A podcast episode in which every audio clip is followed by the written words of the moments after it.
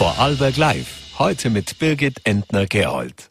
Die russische Armee setzt ihre Offensive in der Ukraine fort. Mittlerweile sind über 600.000 Menschen aus dem Land geflüchtet. Herzlich willkommen bei Vorarlberg Live am heutigen Dienstag wieder mit dem Schwerpunkt zur russischen Aggression in der Ukraine. Doch wir werden uns heute auch einem anderen Thema widmen. Landesstatthalterin und Bildungslandesrätin Barbara Schöbi-Fink ist bei uns zu Gast und wird mit mir über die anstehenden Lockerungen der Corona-Maßnahmen an den Schulen sprechen ebenso über die Zukunft der Kleinschulen im Land. Über Medienkompetenz werde ich mich dann noch mit Ingrid Brodnik unterhalten, vor allem auch über russische Desinformation und die Sanktionen gegen staatliche Medien wie Russia Today. Zuerst darf ich aber die frühere Außenministerin Ursula Plasnik begrüßen, um über die Hintergründe des Ukraine-Krieges zu sprechen und ebenso darüber, welche Perspektiven uns noch erwarten. Einen schönen guten Abend. Guten Abend. Frau Dr. Plasnik, die russische Armee setzt jetzt mittlerweile den sechsten Tag in Folge ähm, ihre Aggression, den Angriffskrieg fort. Die erste Gesprächsrunde ist ähm, derzeit gescheitert bzw. war ergebnislos. Ist ein Ergebnis denn derzeit überhaupt noch möglich? Wenn Sie damit meinen, ist ein Verhandlungsergebnis im Augenblick absehbar? Ich persönlich sehe es nicht. Äh, mein Eindruck ist, dass hier versucht wird, Zeit zu gewinnen, dass es hier nicht äh, einen ernsthaften politischen Willen auch gibt. Denn man kann nicht beides gleichzeitig Gewalt ausüben, ganz manifest und vor den Augen der Welt und auf der anderen Seite behaupten, man verhandelt über den Frieden. Haben Sie in den vergangenen Tagen oder gab Ihnen in den vergangenen Tagen irgendwas den Aufschluss, warum Wladimir Putin das jetzt macht, eben seine Macht, wie Sie auch einmal am Wochenende gesagt haben, mit den Waffen von gestern quasi auszuüben? Ich äh, verstehe, dass man das Bedürfnis hat, äh, in den Kopf von Wladimir Putin hineinzuschauen. Ich kann es nicht. Ähm, seine Motivation, wie immer sie sein mag, in seiner Weltanschauung, in seiner auch Isolation, in der er sich ja ganz offenkundig befindet, äh, die ist zweitrangig. Ich glaube, was wirklich zählt, ist, was im Augenblick in der Ukraine passiert, die Taten, die er setzt. Und er setzt sie ganz gezielt. Er spricht darüber auch sehr offen. Äh, und äh, die Ukrainer, die Ukrainerinnen sind hier von einem Angriffskrieg erfasst. Und äh, das sollte man sehen. Man sollte, glaube ich, nicht zu viel Zeit mit der Motivlage, mit dem Putin verstehen. Damit haben wir sehr viel Zeit, kostbare Zeit verschwendet. Ähm, vertun. Wichtig ist, dass die Ukraine sich verteidigt, dass Europa aufwacht und das tut Europa, äh, dass wir hier den ukrainischen äh, Menschen helfen, so gut wir das eben können. Sie haben gesagt, es wird Zeit, dass Europa aufwacht. Hat Europa zu lange zugeschaut? Wir haben uns ganz sicher zu lange in trügerischer Sicherheit gewiegt. Wir haben uns nicht mehr vorstellen können, äh, dass eine Rolle rückwärts in der Zeit ins 20. Jahrhundert, in die dunklen Zeiten des 20. Jahrhunderts überhaupt möglich ist. Wir haben geglaubt, so wie wir an Demokratie glauben, an den Gewaltverzicht, denn das ist ja eigentlich das Kernelement der europäischen Einigung. Äh, so werden es auch unsere Nachbarn sehen. So wird es eigentlich ein Weltmodell werden. Diese Vorstellung scheitert gerade tragisch durch die Zerstörung dieser europäischen Friedensordnung ähm, durch Wladimir Putin. Denn es ist mir schon wichtig, dass wir nicht immer von den Russen reden oder von Russland. Es geht um eine Person, die hier offenbar alle Macht hat, äh, die den gesamten Staatssicherheitsapparat unter Kontrolle hat und die über den Nachbarn herfällt. Wie beurteilen Sie jetzt die erste Reaktion der Europäischen Union beziehungsweise die ersten Reaktionen, weil die Sanktionen wurden ja immer nach und nach wieder verschärft? Es geht aus meiner Sicht nicht nur um Sanktionen. Diese, es gibt Sanktionen ja seit dem äh, Krimkrieg, seit der völkerrechtswidrigen Annexion durch Russland der Krim. Die werden jetzt verschärft. Das ist gut so, das ist auch richtig so. Ähm, was mich aber wirklich beeindruckt ist, wie in Europa die Menschen an allen Ecken und Enden aufstehen und sich solidarisch zeigen äh, mit den Opfern dieser militärischen Aggression. Äh, da geht es nicht nur um Sanktionen, diese Sanktionen wirken, das merkt man, das sieht man, sondern da geht es auch darum, dass die Ukrainer und Ukrainerinnen spüren, wir sind auf ihrer Seite, wir verstehen, was hier vor sich geht. Ist der Westen sozusagen mit diesem Krieg jetzt näher aneinander oder näher zusammengerückt? Wie würden Sie das beurteilen? Ist das vielleicht sogar das Gegenteil, äh, was äh, Wladimir Putin mit dem Krieg erreichen wollte? Ganz sicher ist es das Gegenteil von dem, was er sich erhofft hat. Ähm, es ist ein Bewusstseinsschub. Es geht ein wirklicher Ruck, äh, nicht nur durch Europa, sondern durch viele andere Länder auch. Wir sehen es in den Vereinten Nationen. Sogar China hat sich bei der Abstimmung im Sicherheitsrat enthalten. Damit hat äh, man nicht unbedingt gerechnet, aber weltweit äh, spürt man, der Gewaltverzicht ist der Kern des Umgangs miteinander auf zwischenstaatlicher Ebene, der Kern auch dessen, was man Multilateralismus äh, nennt, der Kern der Diplomatie auch.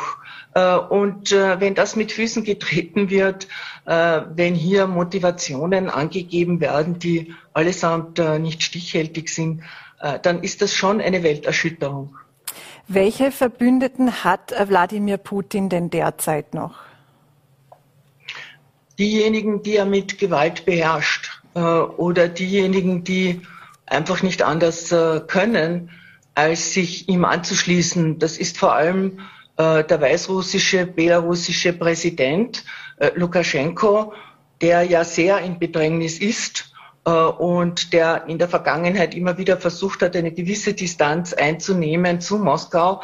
Das hat er müssen völlig aufgeben. Er hat sich äh, Moskau ausgeliefert. Interessant ist ja auch, wenn Sie schauen, wie früher äh, die internationale Staatengemeinschaft reagiert hat auf gewaltig, gewaltsames Vorgehen äh, Russlands, etwa 2008 im Georgienkrieg. Wer hat denn damals Südossetien und Abkhazien anerkannt? Es war Russland, es war die Volksrepublik Donetsk, die Volksrepublik Luhansk, es war Venezuela, ich glaube ein oder zwei pazifische Staaten, äh, Nicaragua unter Daniel Ortega und äh, ich glaube, das war Syrien, wurde dann noch gezwungen, auch unter dem Druck der äh, russischen Militärmaschine hier eine Anerkennung unter Anführungszeichen, denn völkerrechtlich ist das Ganze nichtig, äh, durchzuführen. Und da sieht man eigentlich, dass Wladimir Putin, und das ist ja tragisch, das ist vor allem in erster Linie tragisch für die Russen, nicht in der Lage ist, eine andere Sprache zu sprechen als die der Gewalt. Wie, ähm, wie groß ist denn heute der Druck dieser russischen Militärmaschine, wie Sie es genannt haben, für den Westen? Also es wird ja auch immer, oder Wladimir Putin hat ja, droht ja quasi auch damit, seine Atomwaffen äh, in Einsatz zu bringen. Das ist eigentlich eine wirkliche Ungeheuerlichkeit ein Mitglied, ein ständiges Mitglied des UNO-Sicherheitsrates. Es gibt nur fünf weltweit. Und sie haben eine ganz besondere Verpflichtung, über den Frieden in der Welt zu wachen. Äh, eine Nuklearmacht geht her und bedroht alle anderen, die Welt eigentlich äh, mit dieser, mit dieser Waffe. Ähm, ich tue mir sehr schwer, muss ich ehrlich sagen, das als ein Spiel ein spielerisches Element oder das meint er ja nicht so, das ist ja nur eine Schreckpistole. Das ist keine Schreckpistole. Äh, das ist eine ganz reale Gefahr und äh, wir sollten uns damit auch auseinandersetzen. Die, vielleicht kommen wir auch noch kurz zur Schweiz, weil Sie ja auch lange Botschafterin in der, in der Schweiz waren. Die Schweiz zögerte ja, zögerte ja auch sehr lange mit Sanktionen. Nun hat sie sich entschieden, doch bei den EU-Sanktionen mitzugehen. Warum glauben Sie äh, das lange Zögern? Vielleicht äh, hat es damit, ich weiß es nicht ehrlich gesagt, aber vielleicht hat es damit zu tun, dass wir im Krisenmanagement alle miteinander äh, in komplexen Demokratien Schwierigkeiten haben, sehr rasch zu sein. Äh, die Schweiz hat da eine Zeit lang gebraucht, aber ich habe im Ohr behalten einen Satz des schweizerischen Bundespräsidenten und Außenministers Ignacio Cassis, der gesagt hat, einem Aggressor in die Hände zu spielen, das ist nicht neutral. Es war eben ja äh, auch zu Beginn ein Thema in der Schweiz eben, was kann ein neutraler Staat tun? Was kann denn jetzt ein neutraler Staat tun? Kann Österreich äh, mit äh, seiner Neutralität äh, was anders machen oder ist diese Neutralität aufgrund der Mitgliedschaft in der EU im Grunde weniger wert? Die Neutral österreichische Neutralität ist einerseits ein verfassungsrechtlich verankerter Rechtszustand. Daran gibt es keinen Zweifel. Sie ist aber politisch sicher nicht äh, eine Versteinerung, äh, die im Jahr 1955 stehen geblieben ist. Ähm, die Europäische Union der wir beigetreten sind, entwickelt unter großer Mühe und auch mit beträchtlichen Rückschlägen eine gemeinsame Sicherheitspolitik, eine gemeinsame Verteidigungspolitik. Wir dürfen nicht vergessen, wir haben etwa schon der Bildung von Battlegroups, sogenannten Battlegroups, also schnellen Eingreiftruppen, äh, vor einigen Jahren zugestimmt. Da ist eine Entwicklung im Gange. Österreich ist Teil dieser Entwicklung. Das ist auch verfassungsrechtlich abgesichert. Also äh, ich sehe hier eigentlich keinen, keinen Anlass für eine größere Diskussion. Ich äh, sehe und höre, dass die österreichische Bundesregierung da fest auf dem Boden des Rechtes argumentiert. Und äh, wie gesagt, ich sehe da keine Notwendigkeit für eine große Diskussion im Moment.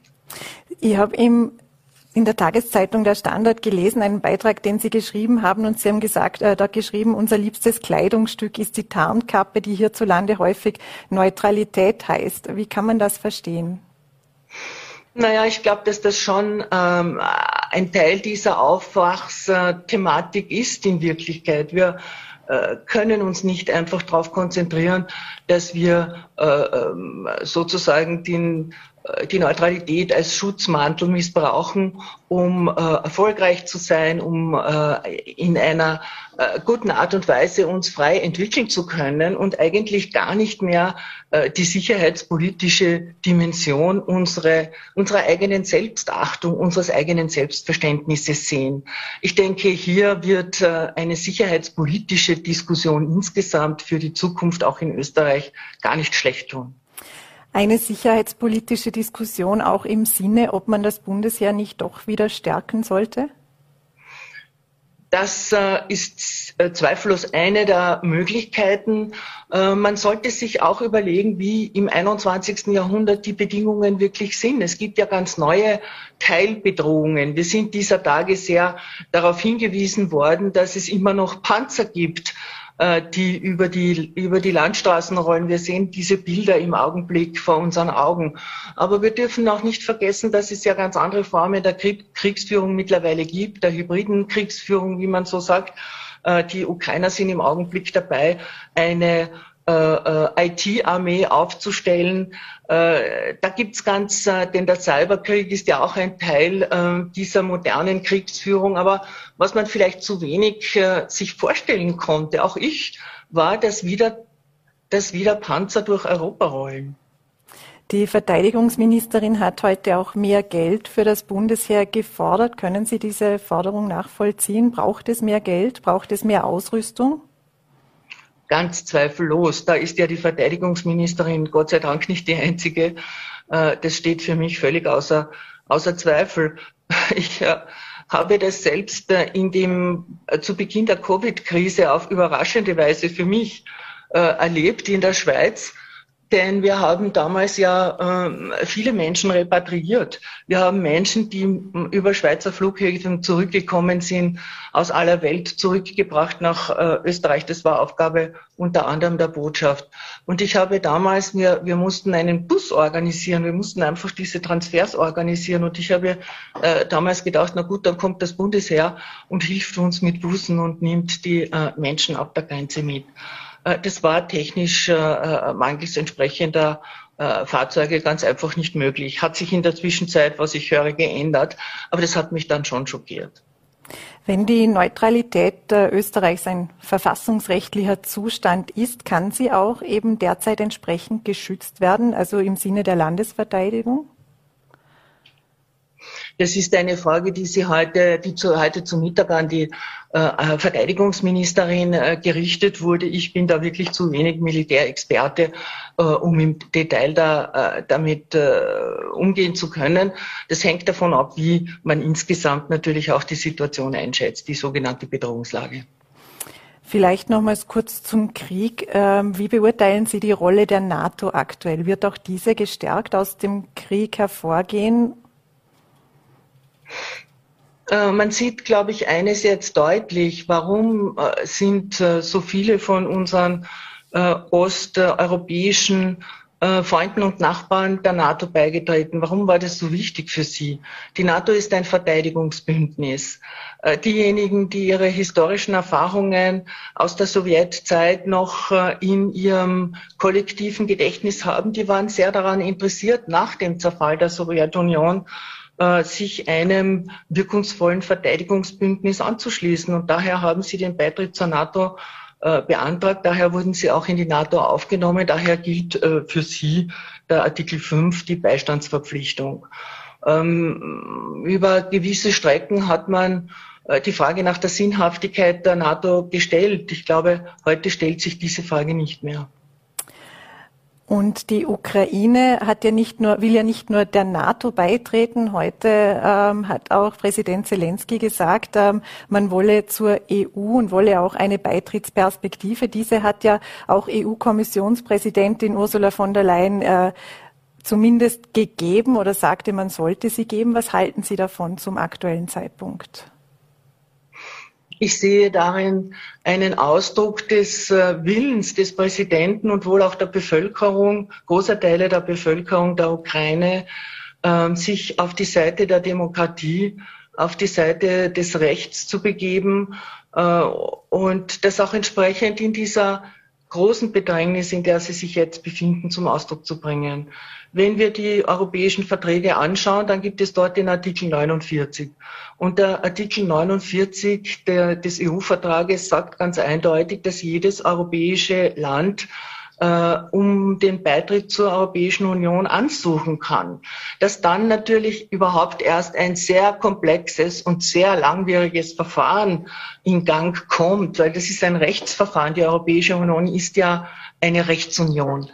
Äh, ist äh, selbstverständlich. Das wissen auch die Ukrainer, das wissen die Verantwortlichen in der Europäischen Union. Wenn wir uns nur kurz ganz zum Schluss nochmals die Rolle der Ukraine ansehen, das hat der ukrainische Botschafter in Wien in den VN bereits erklärt, aber auch der ukrainische Präsident, dass die Ukraine quasi ja auch für die Freiheit Europas kämpfe, für die Demokratie und für unser aller Zukunft. Wie stark macht die Ukraine uns denn derzeit die Mauer? Ich bin nicht sicher, dass es ein guter Ausdruck ist, zu sagen, dass da der eine dem anderen die Mauer macht oder auch nicht. Äh, wir sind geeint in unserem Entsetzen darüber, dass hier im 21. Jahrhundert ein Angriffskrieg auf europäischem Territorium stattfindet. Das verbindet uns, äh, ganz abgesehen von allen menschlichen und wirtschaftlichen Verbindungen. Äh, und dem versuchen wir und werden wir auch entsprechend Ausdruck verleihen. Frau Dr. Blasnik, herzlichen Dank, dass Sie sich heute für eine Einordnung Zeit genommen haben und einen schönen guten Abend noch. Dankeschön. Wiederschauen. Ja, wir reden derzeit viel über Russland, über einen Präsidenten, der eine Invasion in die Ukraine gestartet hat, über Kriegsverbrechen. Aber Russland, ist schon seit längerem Thema, Stichwort Desinformationskampagnen. Dazu möchte ich äh, jetzt mit Ingrid Brodnik sprechen, Buchautorin und Expertin für Verschwörungsmythen und Facebook, ein, äh, Fake News. Einen schönen guten Abend. Guten Abend, Ruh. Äh, Frau Brodnik, wenn wir zu den Desinformationskampagnen äh, kommen, vielleicht ganz zu Beginn, wie weit reicht denn die Geschichte dieser Kampagnen zurück? Naja, Sie müssen eigentlich ein paar Jahre zurückgehen, als Putin eine Neuausrichtung der russischen Staatsmedien angekündigt hat und infolgedessen Kanäle wie Sputnik ähm, neu gestartet sind oder auch RT Deutsch quasi vormals Russia Today neu aufgesetzt worden sind. Was die Russen über Jahre hinweg gemacht haben, ist sehr beharrlich so eine eigene Informationsinfrastruktur zu schaffen, wo sie im Land und im Ausland ähm, staatlich gesteuerte Kanäle haben. Zweitens ist bekannt, dass es sogenannte Trollfabriken gibt. Das heißt, da arbeiten Menschen an ähm, Postings, die eine russische Erzählung, oft auch ähm, quasi Lob, Lobhudelei für Wladimir Putin posten, ähm, die sich aber als normale Internet-User, Internet-Userinnen ausgeben. Und es soll den Eindruck geben, Putin ist populärer, als er es zum Beispiel ist. Und dann ist es auch noch so, dass wir sehen, dass in äh, geopolitischen Krisen ähm, von russischer Seite oft Verwirrung gestiftet wird. Das heißt, da werden dann ganz viele verschiedene Theorien verbreitet, wo ähm, ein Ziel dahinter sein könnte, dass man einfach nicht mehr weiß, was real ist. Früher war Propaganda so, dass man eine Ideologie verbreitet hat, also dass man gesagt hat, diese Denkweise ist besser als die andere. Moderne Propaganda zielt auf Verunsicherung ab, dass man so viele verschiedene Geschichten einstreut, dass Leute verunsichert sind und vielleicht sagen, ich weiß gar nicht mehr, was real ist. Und genau diese Mechanismen, die äh, spielen jetzt natürlich auch eine Rolle. Das wäre auch eine Frage. Sie haben jetzt vieles angesprochen, aber welche Absicht steckt denn grundsätzlich dahinter? Warum? Es ist ja auch, steckt ja sehr viel Geld auch dahinter. Warum macht man sowas? Naja, ich würde sagen, Russland möchte natürlich leicht davonkommen. Ähm, mit diesem Angriffskrieg, den es gestartet hat. Ich habe den Eindruck, dass das nicht klappt. Also dass das Gute ist, dass in Europa Entsetzen herrscht über diesen Angriffskrieg.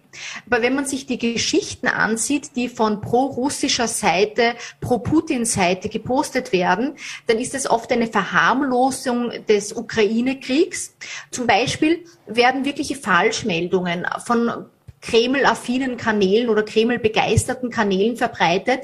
Da sieht man zum Beispiel ein Video, man sieht eine Filmaufnahme, wo ein Filmteam sagt und Action und Leute laufen los, schreien Richtung, ähm, schreien, laufen die Richtung Kamera und ähm, man sieht, das ist eine Filminszenierung und es wird behauptet, das sei jetzt die Ukraine und der Krieg in der Ukraine sei gar nicht so schlimm, sondern da wird einfach Propaganda verbreitet. Also da wird, da werden solche Fall Falschmeldungen zirkuliert, die den Eindruck geben soll, der Krieg in der Ukraine sei gar nicht so wild. Was steckt dahinter? Nur ganz kurz.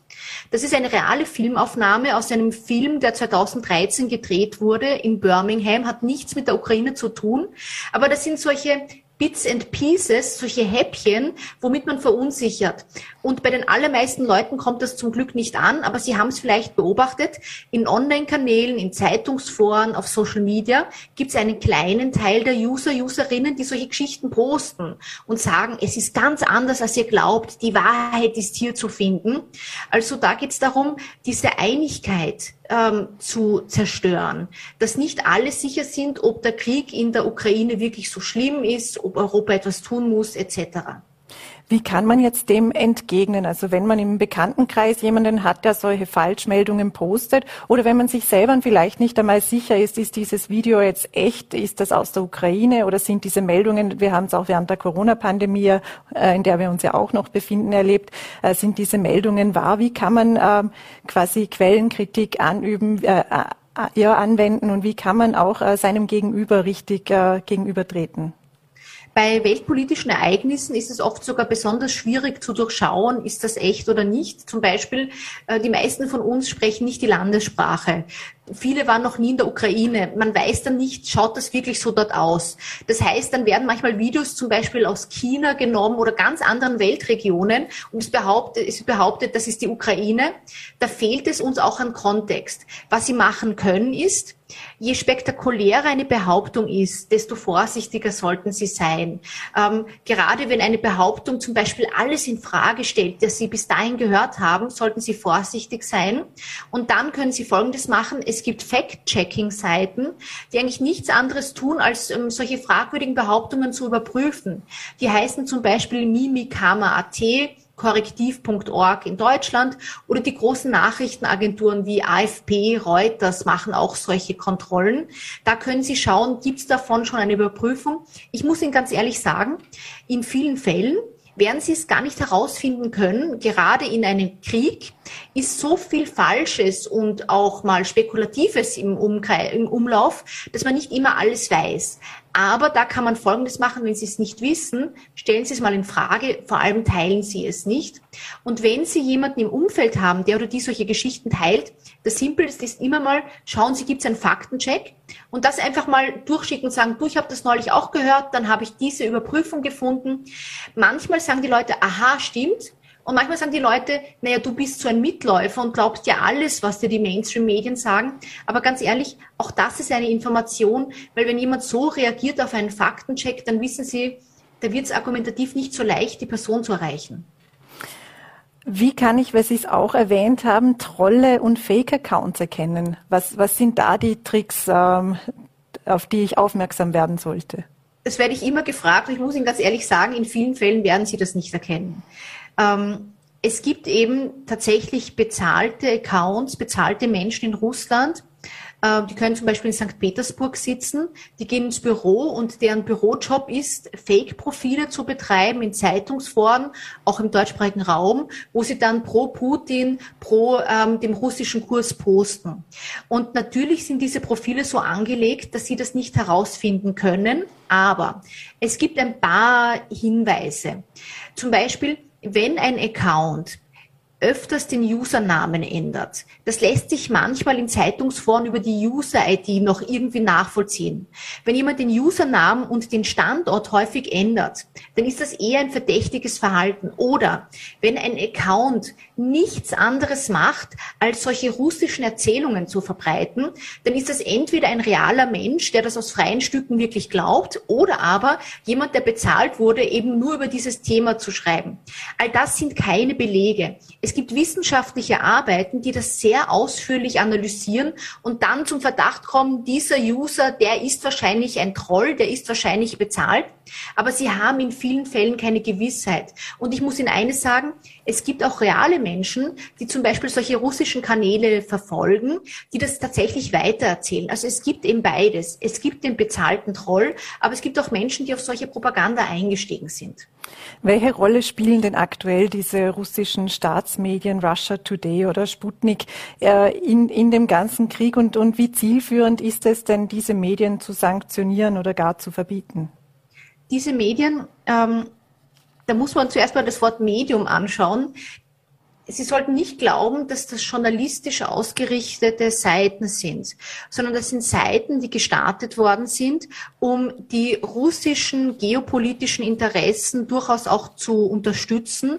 Da werden sehr viele Geschichten verbreitet, wo zum Beispiel Russland ganz toll dargestellt wird und die EU oft als Versagerin, extremer Streit in der EU hervorgehoben wird. Also da wird so passend zur russischen Außenpolitik Geschichten verbreitet.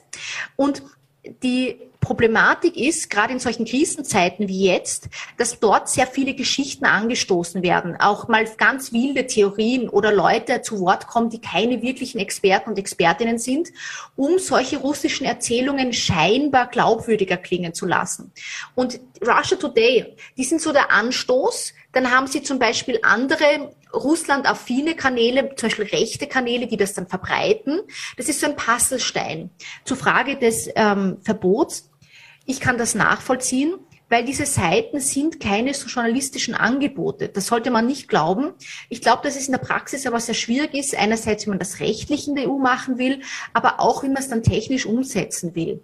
Also man sollte nicht glauben, dass man damit russische Propaganda äh, plötzlich los wird, aber gleichzeitig ich kann nachvollziehen, dass Europa sich nicht mehr alles gefallen lassen möchte, weil hier gezielt Verwirrung gestiftet wird. Noch dazu, wir sehen ja, dass reales Leid dann auch verharmlost werden kann, nämlich realer Krieg schön geredet werden kann. Was sich aktuell häufig auch zeigt, ist, dass sich unter den Corona-Skeptikern und Maßnahmengegner auch ähm, Fans von Wladimir Putin teilweise verstecken. Sehen Sie da auch Überschneidungen? Absolut. Das hat mehrere Gründe. Das erste ist, die wirklich stark Corona-skeptische Szene, die ist ähm, schon generell länger gefüttert von rechtsextremen rechten Accounts. Viele dieser Kanäle aus dem sehr rechten Spektrum, die waren schon früher sehr Putin-affin. Da wurde Putin so als starker Mann, der mit eiserner Hand führt, durchaus bejubelt. Und dass diese rechten Kanäle, die auch in dieser Corona-Szene eine große Rolle spielen, jetzt sehr Putin-affin posten, das gibt einen Ausschlag. Das Zweite ist, ähm, es gibt ähnliche Feindbilder. In der Corona-skeptischen Szene zum Beispiel ist es so, dass häufig über Mainstream-Medien und die Elite in Europa geschimpft wird.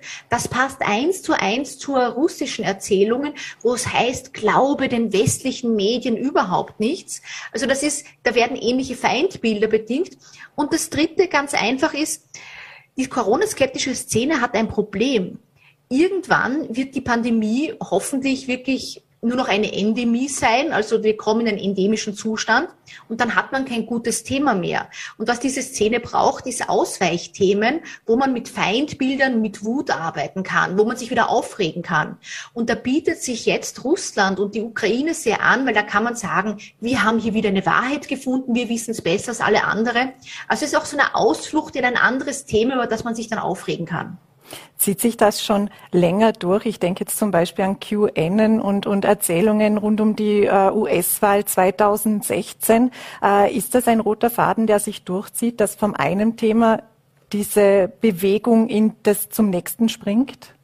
Tatsächlich, das wirklich Unbehagliche ist, dass man sagen kann, dass wir jetzt fünf, sechs Jahre haben, wo in vielen Ländern der Welt, den USA, Österreich, andere europäische Staaten so immer wieder Kampfthemen genutzt werden. Die US-Wahl 2016, Corona, jetzt natürlich die Ukraine, ähm, wo dann so ein alternatives Medienspektrum aufgebaut wird, wo besonders unjournalistisch berichtet wird.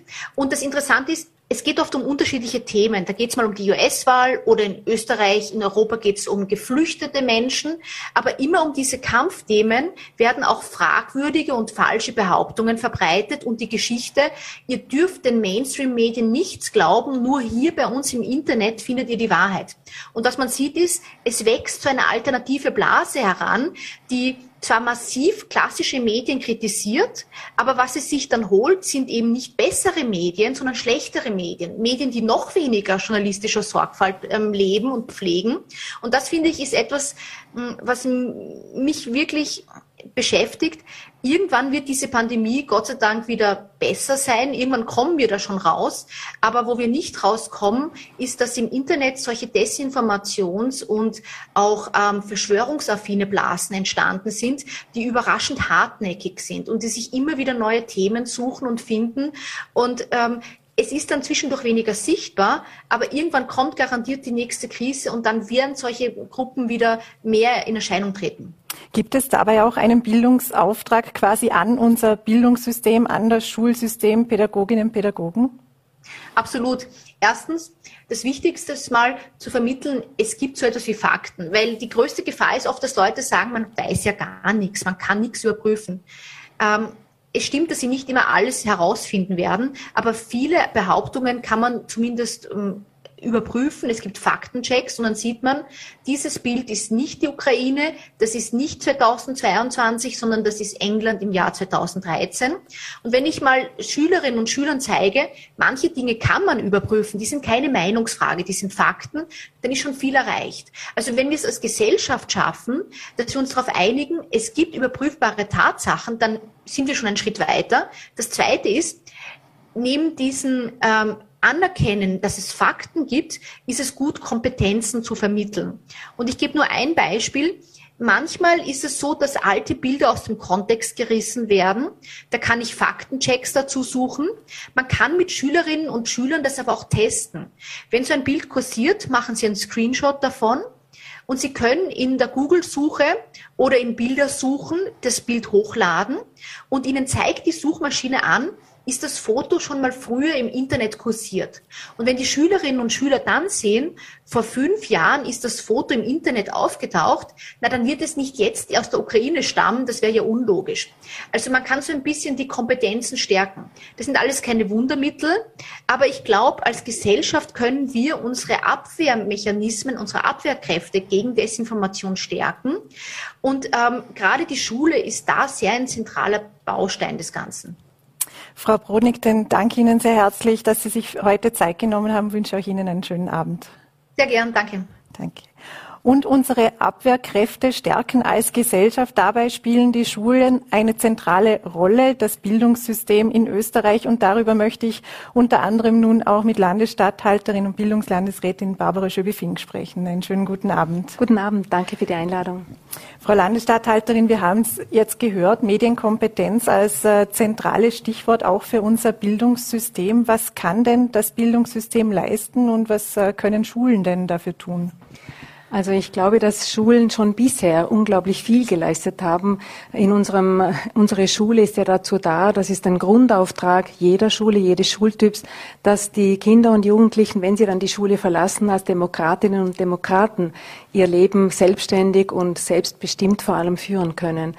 Äh, ich glaube, gerade jetzt auch im Zusammenhang mit dem, was wir vorhin gehört haben, ist die Digitalisierung in der Schule eine wirklich große Chance. Da geht es ja nicht nur darum, dass wir die Schulen ausstatten mit Geräten und mit guter Infrastruktur. Das ist die leichteste Übung und das ist auch mit große Herausforderung, aber ist äh, machbar.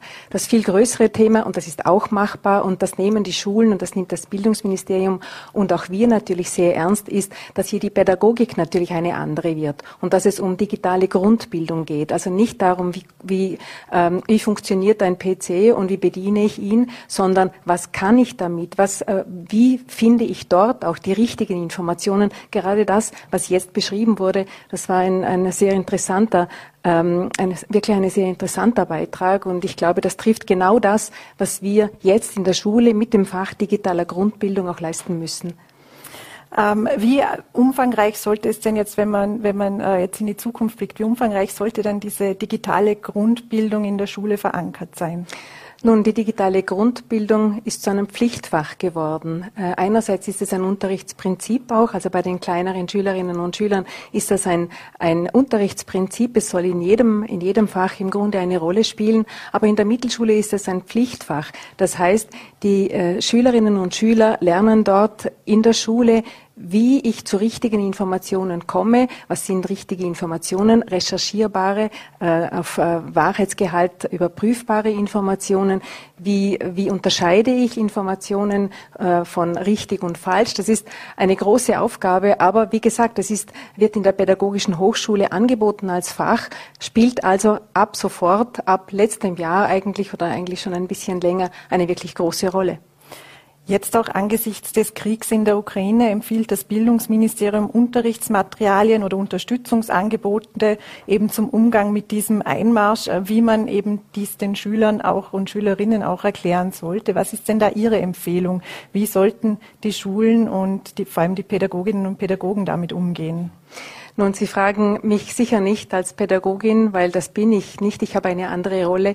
Ich vertraue da wirklich auf die Pädagoginnen und Pädagogen, dass sie altersgerecht auch dieses Thema aufarbeiten, auch den Kindern die Ängste nehmen, die vielleicht auch da sind, wenn sie die Bilder über die Medien, egal von welchen Medien, äh, von welchen Medien auch sehen und das mitbekommen, weil es ja Tagesthema ist, wahrscheinlich auch an jedem Familientisch. Wenn Sie mich fragen als Mutter, wie erkläre ich es meinen Kindern oder würde ich es meinen Kindern erklären? Nun, Kinder haben alle Kinder haben Erfahrung mit Streiten und die wissen genau, dass man Streiten äh, zum Teil natürlich mit Worten tut, aber da werden Kinder ja auch dann bald handgreiflich. Jetzt sind das Kinder. Äh, wenn Erwachsene nicht mehr reden miteinander, wenn Staatsmänner ja, und da muss ich jetzt nicht einmal gendern, wenn Staatsmänner in, in, diesem konkreten Fall nicht mehr miteinander reden und wenn dann der Stärkere seine Kraft und seine Macht ausübt mit Gewalt, ja dann haben wir Krieg. Und äh, was, was ich daraus lerne oder was die Kinder wahrscheinlich auch mitbekommen, hoffe ich, ich hoffe, wir sind da ein gutes Vorbild, dass wir Konflikte nicht mit Gewalt lösen, sondern im Gespräch mit dem aufeinander zugehen. Wenn wir kurz das Thema auch wechseln, es stehen jetzt am Wochenende oder steht am Wochenende der nächste große, der bislang größte Lockerungsschritt an. Ähm, es werden nahezu alle Einschränkungen fallen. Was bedeutet das für die Schulen? Also für die Lehrer, die geimpft und genesen sind, bedeutet es ja zum Beispiel, dass sie keine FFP2-Maske mehr tragen müssen. Das bedeutet das ja. Das ist äh, am 5. März, also am kommenden Wochenende der Fall, dass ab nächster Woche Lehrerinnen und Lehrer, die nicht geimpft, die geimpft und genesen sind, pardon, keine Maske mehr tragen müssen. Aber die anderen Lockerungsschritte, die schon vorangegangen sind, so dass jetzt kein Schüler, keine Schülerin mehr eine Maske im Unterricht tragen muss, nur noch außerhalb der Klasse, äh, dass zum Beispiel auch wieder externe Personen in die Schule kommen können seit gestern. Das macht das Leben natürlich in der Schule wieder zu dem, was es eigentlich sein soll, nämlich bunt, interessant, mit viel Austausch, mit viel sozialen Kontakten, dass auch wieder Schulveranstaltungen möglich sind, wie zum Beispiel Skiwochen. Darauf haben nicht nur die Schülerinnen und Schüler, sondern auch viele Schulen und viele Lehrerinnen und Lehrer wirklich dringend gewartet und sind wirklich froh, dass zumindest jetzt im März noch einiges möglich ist davon. Ist auch denkbar, dass die Maske gänzlich aus der Schule verbannt wird, zumindest für die Schülerinnen und Schüler? Das ist natürlich denkbar, aber das hängt davon ab, wie sich die Pandemie entwickelt. Wir sind ja noch nicht durch in diesem Thema. Wir sind in einer relativ stabilen Lage im Moment und Schulen, das haben wir auch alle mitbekommen, sind ein besonderer Ort. Wir haben uns seit eineinhalb Jahren oder eigentlich seit zwei Jahren bemüht, die Schule zu einem sicheren Ort zu machen, zu einem sichereren, wie es vielleicht sonst in den anderen gesellschaftlichen Bereichen auch war. Das ist eine hohe Anforderung und auch eine hohe Verantwortung. Also wenn es die Pandemie Pandemieentwicklung zulässt, dann werden sicher nächste Schritte kommen. Jetzt wird Ende des Monats ja auch das äh, ganze Testsystem äh, in Frage gestellt, wie es angekündigt wurde von der Bundesregierung. Was bedeutet das zum einen für die Schultests, zum anderen auch für die Quarantäneregeln in den Schulen? Nun, also die Schultests werden weitergeführt. Äh, bis auf weiteres. Das ist durchaus ambivalent zu sehen, weil natürlich sich in der Schule nichts anderes abspielt wie in der Gesellschaft rundherum. Wir sind ja keine Insel in der Schule. Dort werden wir aber weiter testen, testen müssen. Wir sind im Gespräch auch hier mit dem Bildungsministerium, das, äh, das auch noch zu hinterfragen, weil ich glaube schon, dass wir auch in der Schule dort Schritte setzen müssen oder zumindest Perspektiven geben müssen. Äh, die Schulen machen das hervorragend. Sie sind seit, seit vielen, vielen Monaten Monaten in diesem Testregime, äh, machen das perfekt, helfen damit auch der Gesundheitsbehörde in der Pandemiebekämpfung. Wenn natürlich nur noch die Schulen Screening-Tests abhalten und der Rest der Bevölkerung oder in anderen Bereichen der Bevölkerung nicht mehr, dann bedeutet das natürlich auch, und das möchte ich äh, durchaus sorgenvoll auch sagen, dann bedeutet das, dass es vielleicht so aussieht, als ob die Schule ein Herd der Infektionen ist, weil nur dort positive Tests in größerer Zahl vielleicht auch auftauchen. Da müssen müssen wir das dann wirklich äh, sorgsam anschauen und auch immer wieder betonen, dass die Schulen im Grunde wenn sie weiter testen, auch eine wichtige Rolle für die Gesellschaft, für die Pandemiebekämpfung überne äh, Bekämpfung übernehmen, weil sie quasi das abbilden äh, und äh, Hinweise darauf geben, wie sich die Pandemie weiterentwickelt. Aber wie gesagt, ich sehe das sehr ambivalent. Ich würde den Schulen wünschen, dass sie äh, eine Perspektive bekommen, dass auch dort das Testregime Schritt für Schritt zurückgefahren wird. Das würde bedeuten, die Perspektive, dass zu Beginn äh, vielleicht nur noch zweimal die Woche getestet wird und dann nur noch einmal und dann ganz abgebaut oder dass man eben sagt, wir, wir hören gänzlich auf mit dem Testen ab einem gewissen Zeitpunkt. Wie gesagt, da sind wir in enger Abstimmung mit dem Bildungsministerium und das Bildungsministerium wiederum mit dem Gesundheitsministerium. Äh, wir können nur das machen, was das Gesundheitsministerium auch in Absprache mit dem Bildungsministerium für gut befindet. Äh, ich glaube, dass ein schrittweises Zurückfahren Richtung Sommer, auch Richtung Frühling auch durchaus angebracht wäre, ja. Sie haben erst kürzlich die neue Ressourcenverteilung an den äh, Schulen vorgestellt. Das heißt äh, im Grunde, dass jetzt Planstellen nicht mehr nach Klasse, sondern unter anderem tatsächlich nach der Schülerzahl verteilt werden. Ähm, da stellt sich nun die Frage, was passiert denn nun in diesem Zusammenhang mit den Kleinschulen? Das ist eine wichtige Frage, mit der haben wir uns auch sehr intensiv auseinandergesetzt. Grundsätzlich stimmt das natürlich. Wir stellen um. Ab dem kommenden Schuljahr gilt nicht mehr die Klassenzahl als, der, als der, die Größe, die äh, für die Ressourcenzuteilung von Lehrerinnen und Lehrern gilt, sondern äh, die Anzahl der Kinder.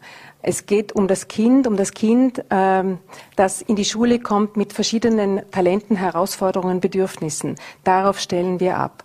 Das hat natürlich ähm, Auswirkungen auf große Schulen wie auf kleine Schulen. Es hat auch Auswirkungen auf Schulen, die besonders schwierige Voraussetzungen haben und mit anderen äh, schwierigeren Situationen umgehen müssen, vor allem in Ballungszentren, vor allem dort, wo es große Schulen sind, in Ballungszentren. Was heißt das jetzt für die kleinen Schulen? So einfach können wir diese Kopf pro Kopf Berechnung natürlich nicht auf, auf kleine Schulen umlegen. Und zwar einfach deshalb, weil unsere Kleinschulen in Vorarlberg natürlich wichtig sind für unsere Regionen. Äh, eine Schule, vor allem eine Volksschule, ist immer mehr als eine Schule. Eine Schule im Dorf bedeutet ein Zentrum, bedeutet Lebensqualität für die Menschen, die dort leben, ist eine Standortfrage für jeden Bürgermeister. Also wir müssen dort wirklich sorgsam umgehen und zwar so, dass die Kleinschulen auch gut ihren Unterricht äh, abhalten können, dass die Qualität dort auch gesichert ist. Äh, aber es wird Verschiebungen geben.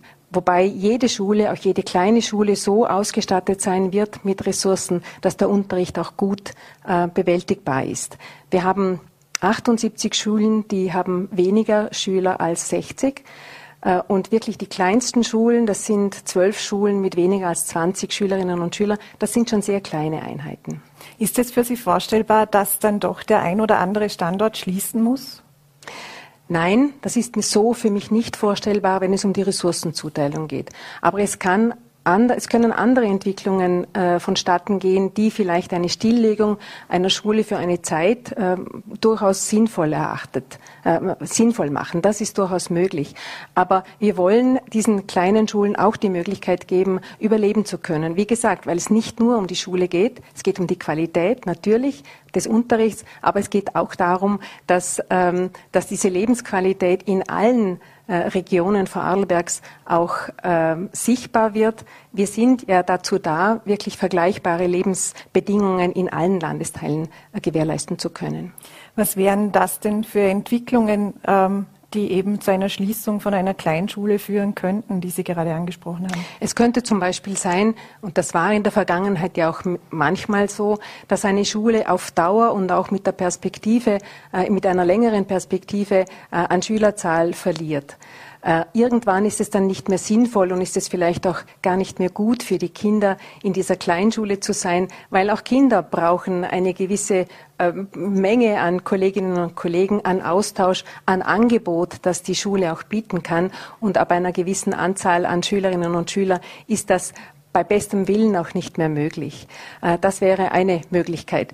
Es ist auch so, dass wir auch in den letzten Jahren, und das machen wir sicher auch weiter so, die, die Standorte, die kleinen Schulen insofern auch unterstützt haben, dass wir Leitungen zusammenlegen. Auch das spart erstens Ressourcen und zweitens ermöglicht es auch der einzelnen kleinen Schule auch weiter zu existieren. Also unsere Bestrebungen sind nicht, sie ähm, Richtung Schließung zu Bewegung, sondern im Gegenteil, ihnen möglichst gute Voraussetzungen weiterhin bieten zu können, dass sie offen halten können.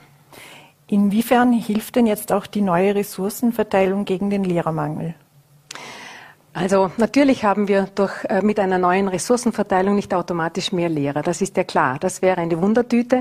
Das äh, würden wir uns vielleicht wünschen, aber das funktioniert natürlich so nicht. Nur was es bewirkt hat, ist, dass wir, dass die Ressourcenverteilung sehr transparent und sehr nachvollziehbar ist für jeden Schulstandort und zwar von, auch von der Nachbarschule nachvollziehbar. Es hat, äh, war ein langer Prozess. Es waren insgesamt sogar fast zwei Jahre, mit, äh, in denen wir uns mit dieser neuen Ressourcenzuteilung beschäftigt haben. Und die intensive Phase war vor allem die, wo die Direktorinnen und Direktoren an einem Tisch gesessen sind, kleine Schulen, große Schulen, Schulen mit besonderen Herausforderungen, Schulen, die in Anführungszeichen keine besonderen Schwierigkeiten hatten, um auch ein gegenseitiges Verständnis zu bekommen, wie es den anderen Schulen geht. Und das hat es auf jeden Fall gebracht. Wir können transparenter zuteilen, wir können nachvollziehbarer zuteilen und äh, ich glaube, das ist ein Schritt, um tatsächlich mit der, mit der wichtigsten Ressource in der Schule, die wir haben, nämlich das sind die Lehrerinnen und Lehrer, auch wirklich verantwortungsvoll umzugehen.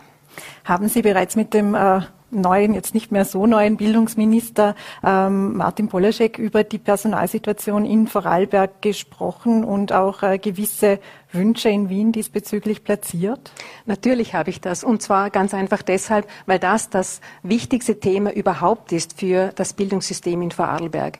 Äh, ich habe dort ähm, fortgesetzt, wo ich aufgehört habe mit dem ehemaligen Minister Fassmann. Äh, wir haben dort schon seit einem guten halben Jahr, im Grunde seit letzten Sommer, äh, ist dieser intensive Austausch und auch meine intensiven Bemühungen darum, dass das Ministerium versteht, dass Vorarlberg eine besondere Situation hat, was die Personalsituation in den Schulen anlangt, dass dies auch beim neuen Minister sofort verstanden wird und dass wir dort auch weiterarbeiten können, dort wo wir hm, beenden mussten mit dem ehemaligen Minister Fassmann. Das ist angekommen und ähm, wir tun alles in Vorarlberg, was in unserer Kompetenz ist, in Landeskompetenz. Nun das ist gar nicht so wenig. Ich glaube, wir tun auch am meisten, wenn wir uns vergleichen mit anderen Bundesländern, aber auch deshalb, weil wir die schwierigste Situation haben. Das ist das eine, aber wir brauchen äh, dringend und sehr wichtig das Ministerium dazu, weil äh, die wichtigsten Fragen in, im Schulsystem, das ist äh, das Lehrerdienstrecht und die Ausbildung zu 100 Prozent in Bundeskompetenz sind. Das heißt, wir entwickeln im Moment gemeinsam mit dem Ministerium in einer Arbeitsgruppe, die nennt sich Pilot Vorarlberg, äh, gemeinsam mit der Pädagogischen Hochschule, mit dem Bildungsministerium, mit der Bildungsdirektion und Land Vorarlberg Instrumente, die kurz-, mittel- und langfristig wirken, die man kann es äh, neutral sagen, ein Bundesland, das einen Lehrermangel hat, hilft, diese Zeit zu überstehen. Diese Instrumente können dann auch in einem anderen Bundesland angewendet werden, wenn dort eine ähnliche Situation auftaucht. Deshalb Pilot Vorarlberg. Vorarlberg hat ja auch eine ähm, im Vergleich zu Restösterreich außergewöhnliche Konkurrenzsituation, zum Beispiel mit dem Nachbarland Schweiz. Ähm, können Sie sich auch vorstellen, dass es eine Art Lagezuschlag für die Lehrerinnen und Lehrer gibt, die eben vielleicht äh, aus dem Osten Österreichs herkommen wollen oder wie es eben auch im Gesundheitsbereich äh, üblich ist bei Ärzten? Nun, das machen wir. Also wenn, wenn ähm, Lehrerinnen und Lehrer aus anderen Bundesländern nach Vorarlberg kommen, das tun wir schon seit vielen Jahren, dann haben wir Goodies anzubieten. Wir bieten einen Mietzuschuss, weil eben in Vorarlberg Mieten teuer ist. Wir bieten auch Heimfahrten, also dass Sie in Ihr Heimatbundesland fünfmal pro Jahr auch nach Hause fahren können. Das bieten wir als Goodie.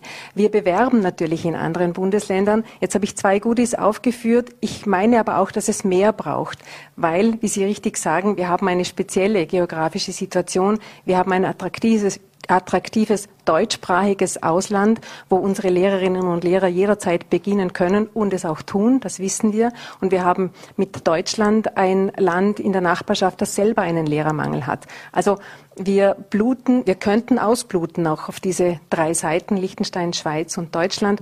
Deshalb glaube ich, dass wir noch mehr Goodies, noch mehr Anreize brauchen, die uns auch das Ministerium ermöglichen muss für Lehrerinnen und Lehrer, die ihre Ausbildung nicht in Vorarlberg machen. Es ist nämlich interessant, dass das Ministerium schon weiß, dass wir in der gesamten Republik genügend Lehrerinnen und Lehrer ausbilden. Auch Volksschullehrerinnen, sogar ein bisschen zu viel. Das klingt etwas komisch für Vorarlberger. Aber es ist so, wir haben genügend, nur die Volksschullehrerinnen und Lehrer, die Absolventinnen und Absolventen sind nicht mobil. Sie möchten ihr Bundesland nicht verlassen. Lassen wir jetzt mal dahingestellt, warum nicht. Wir brauchen Goodies. Wie gesagt, das Land Vorarlberg hat schon welche. Immer 20 bis 30 Lehrerinnen und Lehrer kommen auch jedes Jahr, aber wir brauchen dort ganz sicher mehr. Was braucht es auch, um die Vorarlberger und Vorarlbergerinnen unter den Pädagogen äh, bei uns zu halten? Ähm, dass sie bleiben schlussendlich die aus den anderen Bundesländern. Also die Vorarlberger Pädagogen selber und dass sie in Vorarlberg bleiben, also die diejenigen, die hier ausgebildet werden. Sie sprechen wahrscheinlich das unterschiedliche Gehaltsniveau an, das wir natürlich äh, gegenüber der Schweiz haben, auch gegenüber Liechtenstein. Das werden wir nie aufholen. Da müssen wir uns, äh, da dürfen wir uns nicht in den Sack lügen. Diese Diskrepanz werden wir nie aufheben können. Wir können natürlich äh, vor allem mit Lehrerinnen und Lehrern aus den anderen Bundesländern punkten mit einem wirklich hervorragenden System, mit wunderbarer Infrastruktur und Sie sind herzlich willkommen.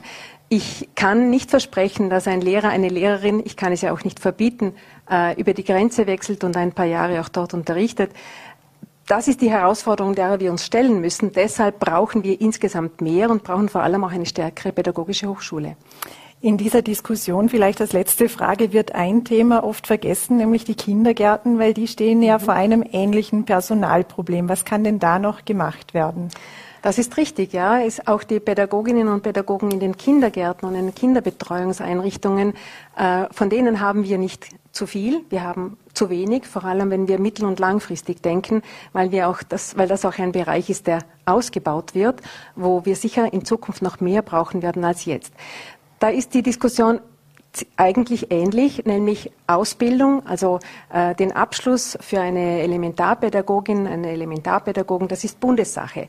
Äh, also nur in einer BAföB oder in einem Kolleg äh, bekomme ich diesen Abschluss und der ist notwendig für eine Gruppe, wenn ich eine Gruppe leiten will oder einen Kindergarten leiten will. Auch da sind wir mit dem Ministerium dran, das aufzubrechen und mehr anbieten zu können. Und ich denke vor allem an Kollegklassen, an noch mehr Kollegklassen, die nach der Matura oder nach der Berufsreifeprüfung besucht werden können. Da können auch ältere Damen und Herren einsteigen. Äh, berufsbegleitend kann es erledigt werden. Und vor allem, was ganz wichtig ist, diese Menschen, die diese Ausbildung machen, bleiben auch in ihrem Beruf. Sie haben sich sehr bewusst für diese Ausbildung entschieden. Ähm, das ist bei der BAföG, bei der Fünfjährigen natürlich nicht immer so. Ganz klar, ein 14-jähriges Mädchen oder ein Junge beginnt eine Ausbildung, macht mit 19 Matura. Es steht ihm und ihr die Welt offen, alle möglichen Ausbildungsschienen. Viele bleiben, aber viele äh, beginnen auch zunächst etwas anderes. Inwiefern ist da auch Bezahlung ein Thema? Da gibt es ja auch noch Luft nach oben. Ja, das ist natürlich so. Nur haben wir vor ähm, nicht allzu langer Zeit eine Gehaltsreform durchgeführt bei den ähm, Mitarbeiterinnen und Mitarbeitern in den elementarpädagogischen Einrichtungen. Ich muss aber dazu sagen, das ist Gemeindekompetenz. Also die Gemeinden stellen vor allem an, natürlich auch die privaten Kinderbetreuungseinrichtungen, die richten sich aber an dem, was die, äh, was die Gemeinden auch äh, in der, was die Gemeinden dafür auch bezahlen. Äh, wir hatten eine äh, Gehaltsreform und wir können auch, es nützt im Moment vielleicht wenig, aber man muss es doch auch noch dazu sagen, äh, es verdient auch eine Elementarpädagogik in Vorarlberg mehr, wie zum Beispiel in Tirol. Natürlich ist immer Luft nach oben. Äh, wir müssen das aber gemeinsam mit den Gemeinden machen. Das Land ist hier Fördergeber äh, und die Gemeinden sind die Dienstgeber. Frau Landesstatthalterin, herzlichen Dank für den Besuch im Studio und einen schönen Abend noch. Ich danke Ihnen. Alles Gute. Dankeschön. Ja, und das war es heute wieder mit Vorarlberg Live. Eine Sendung, bei der wir nicht nur über die Schulen gesprochen haben, sondern eben auch vorwiegend wieder über den Krieg in der Ukraine, der derzeit alles überschattet. Halten wir den Blick also darauf und vor allem auf jene, die unsere Hilfe benötigen. Für all jene, die helfen möchten, steht die Initiative Vorarlberg hilft bereit, die von den Vorarlberger Nachrichten gemeinsam mit der Caritas, dem Roten Kreuz und dem Land Vorarlberg ins Leben gerufen wurde. In diesem Sinne schauen wir hin und passen wir auf uns auf.